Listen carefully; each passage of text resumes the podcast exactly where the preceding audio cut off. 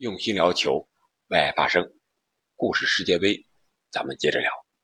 一九六六年的世界杯，除了我们上期聊的雷米特金杯无缘无故的失踪，还有两件非常值得聊的事情。一个就是朝鲜这个神秘之师成为了最大的黑马，再一个就是英德之间这场决赛。进行的是非常有争议的。这里是喜马拉雅出品的《韩寒聊球》，我是韩寒。那为什么朝鲜就一下子代表亚洲进了英格兰世界杯的决赛圈呢？这里面还有一个大背景，我们先聊一聊。亚洲足球，我们都知道，从来都不是世界瞩目的焦点，特别是在世界杯的前期，你像一九六六年之前，都是这个样子。包括非洲的名额是少的有限，几乎有的时候你亚非和中北美地区你共同争半个名额，你进了之后还要和欧洲的或者是南美的球队再争夺一下，所以说大概率亚非这些落后的足球国家几乎都是进不了世界杯决赛圈的。在世界杯的记忆之中呢，亚洲人最早是以被殖民的方式站上了。一九三八年世界杯的舞台，这个大家听我前期节目的应该还有印象，就是河属的东印度，也就是我们叫做印度尼西亚的这样一个地方，啊，成为了东方世界杯或者说亚洲世界杯的先驱。但是他们以一场零比六的惨败结束了亚洲人的首次世界杯之旅，而二战的烽火随即而至了。数年的生灵涂炭之后，世界满目苍夷，一切都得从头再来。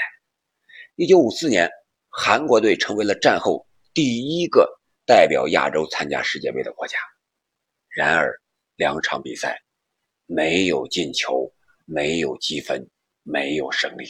迎接他们的是零比九惨败匈牙利，零比七完败土耳其。两场比赛输了十六个呀！你想想，比国足二零零二年世界杯还要惨。实力的鸿沟不需要我们过多了解过去的足球，就能显而易见的看出我们现在的差距。而一九五八年和一九六二年呢，代表亚洲在预选赛突围的是以色列，那时候以色列还跟亚洲队伍一块儿进行比赛。还有韩国，都在附加赛中被欧洲球队所淘汰了。这两届世界杯没有一支亚洲球队入围决赛圈。当然，那个时候大部分的名额是给欧洲的，像亚非啊这些第三世界的国家，名额本来就少，最后还要跟非洲的打附加赛，输球也是属于正常的。至此，在一九六六年世界杯之前。亚洲足球在世界杯的舞台上没有获得一场胜利，甚至没有取得任何一个进球。就是在这样的大背景下，1966年世界杯预选赛，朝鲜队报名了。我们都知道，这个时候朝鲜战争刚刚结束不久，这是朝鲜队第一次报名参加世预赛。那个时候，由于一些大洲足联还没有正式的成立，很多大洲报名参赛球队都。非常的少，所以大洲之间混编参加世界杯预选赛的情况时有发生。而一九六六年的预选赛呢，亚洲、非洲和大洋洲就被分在了一起，啊，争夺两个世界杯正赛的名额。这个前期我已经简单的聊过了。当时非洲是有十七个左右的国家报名参赛，但是南非因为种族隔离问题被国际足联禁赛了，啊。而刚果呢，是因为报名迟了，未能获得参赛的资格。亚洲是有五支球队报名，啊，当时以色列和叙利亚是被划分到了欧洲去参赛。菲律宾呢，是因为支付相关费用延迟，被剥夺了参赛资格。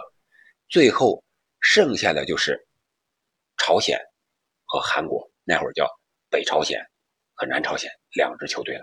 而大洋洲那边呢，是派出了。澳大利亚一支球队，啊，跟大家一块打打热身赛吧，打打这个附加赛。实际上，就是三个大洲这么一算，二十一支球队报名参加了这个大区的预选赛。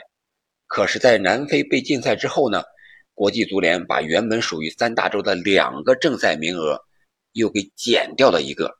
啊，非洲球队就是非常的愤怒啊，坚决抗议这一结果，最终在两个月之内陆续宣布退出本届世预赛，最终全员抵制，无一参赛。你看看，还是人家非洲人有骨气啊！亚洲这边不行，不管几个，我得参加。韩国本来是成功报名了，嗯，比赛这个本身呢，最终是安排在日本踢。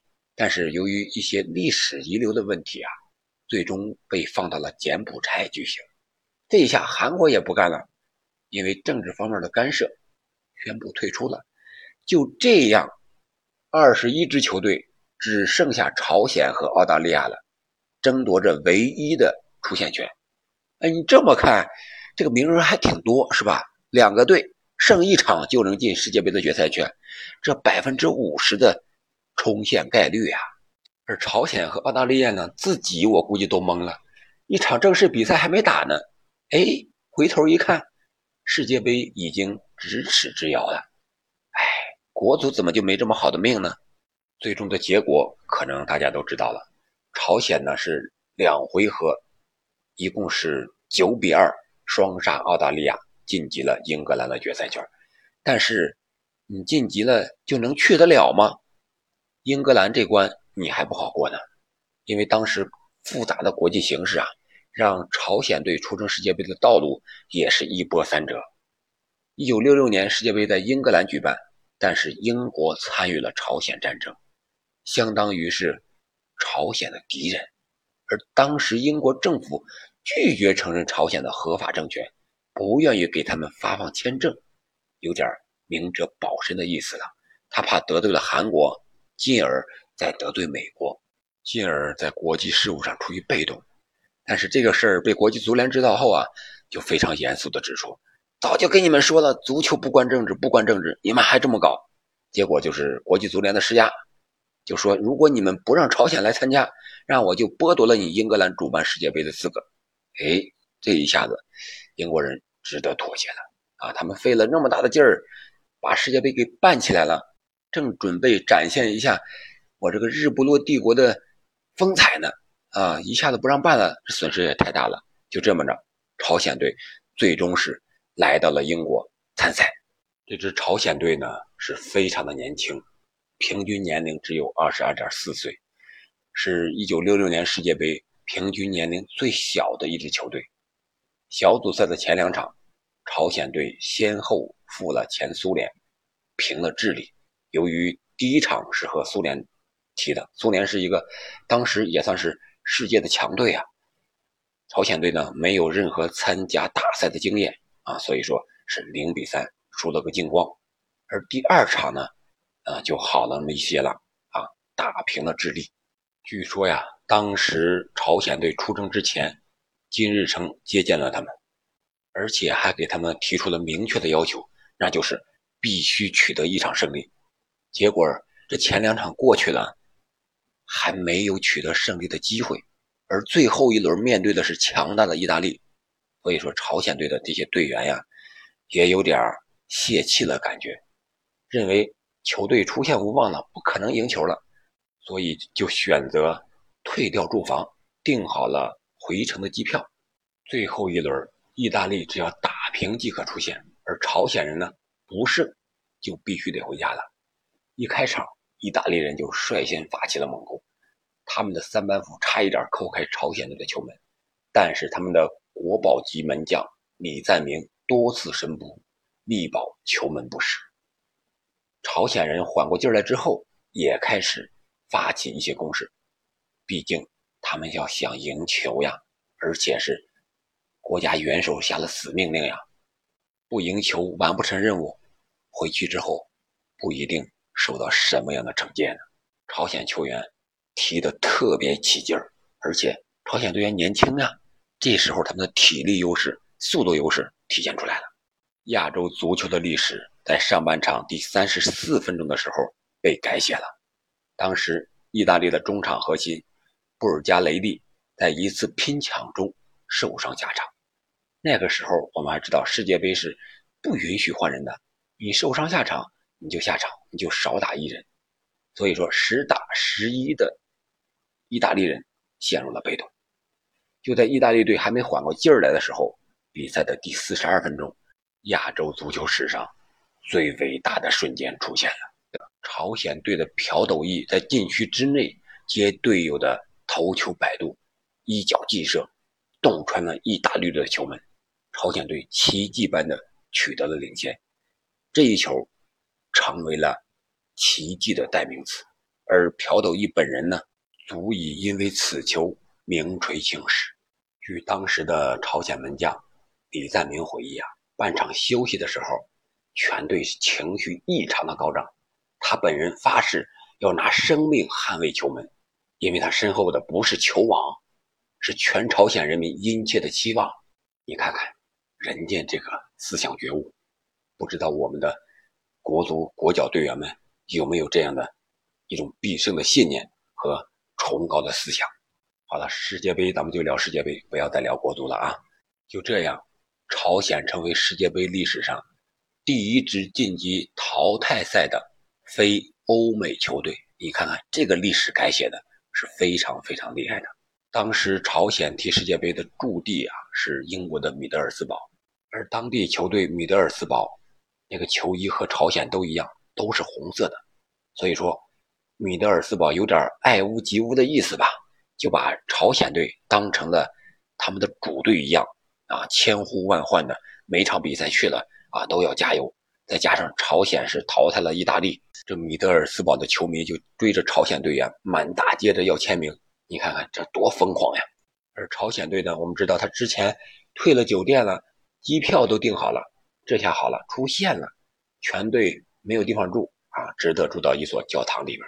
而到淘汰赛之后呢，朝鲜队遇到的是另一匹黑马——葡萄牙，他们要前往利物浦参赛，这个时候。还有三千多名米德尔斯堡的球迷是跟随着朝鲜去了利物浦，给他们加油助威了。你看看，这绝对是真爱呀！到了那儿，朝鲜下榻了一个酒店，谁也没有想到，势不可挡的亚洲之光，神秘之师朝鲜就折在了这个酒店上。说是一个酒店，其实它是一个庄园，因为这个庄园主呀没有后代。主人就把庄园捐给了教会，教会在这里边啊就挂满了十字架、耶稣受难图什么的。朝鲜球员怎么也没见过这种架势呀，所以说大家吓得就不行。队内中场这个朴斗义，他不是打进第那个球的人吗？后来回忆，因为害怕，很多人包括他自己，都跑到队友房间。结伴挤了一宿，这一晚上是异常的难熬呀。要么是挤得睡不着，要么是吓得不敢睡。好不容易熬到天亮，马上就要对阵葡萄牙。你想想，这年轻小伙子们的体力消耗是非常大的。一晚上休息不好，你看看你踢球的时候有劲儿吗？反正我是，如果下午踢球，中午这一小觉不睡，下午在球场上那都是懵的。可见当时的朝鲜队员，这个住宿的地方对他们的影响是非常大的。但是谁也没想到，上半场刚开场的时候，朝鲜队给世界所有球迷带来的依然是惊喜啊！他们在上半场二十五分钟就以三比零领先了葡萄牙。但是朝鲜队的优点这个时候成了缺点了，他们领先之后。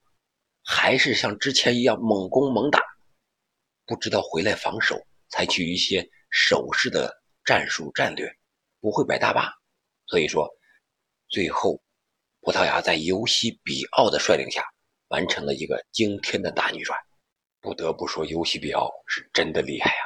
他是上一年度的金球先生，无所不能，幽灵般的跑位，后插上的破门，禁区外的重炮远射。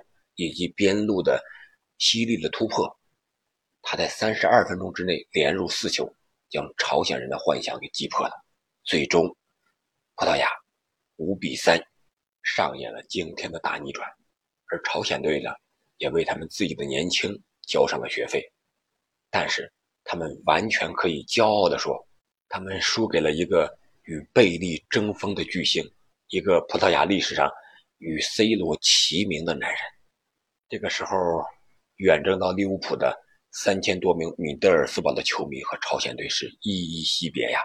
而朝鲜队创造的亚洲球队在世界杯上的历史啊，第一纪录直到二零零二年的韩日世界杯，才被韩国队给改写了更进一步。但是世界杯之后啊，这支非常有实力的朝鲜队似乎从这个世界上消失了，外界几乎与其绝缘，没有人知道他们具体在哪里，在干什么。这就有人猜测了，他们是不是真的被判死刑呀？被送去挖煤了？等等等等，什么乱七八糟的事儿啊？其实后来据这些参加世界杯的球员回忆啊，不是那么回事，他们有的。还是混得不错的。后来英国人还专门的拍了一个纪录片其中也到朝鲜进行了实地的采访。进球的这个朴斗义成为了当时朝鲜体育部门的一个官员，而还有一个叫林崇善的成了足球教练，啊，都有了不错的归宿。后来零二年十月的时候，这些老球员有的还被带回了米德尔斯堡，重新踏上了他们当年踢球战斗的地方。这就是朝鲜队的首次世界杯之旅。下期我们聊一聊英格兰队是如何夺得世界杯冠军的。感谢您的收听和陪伴，我们下期再见。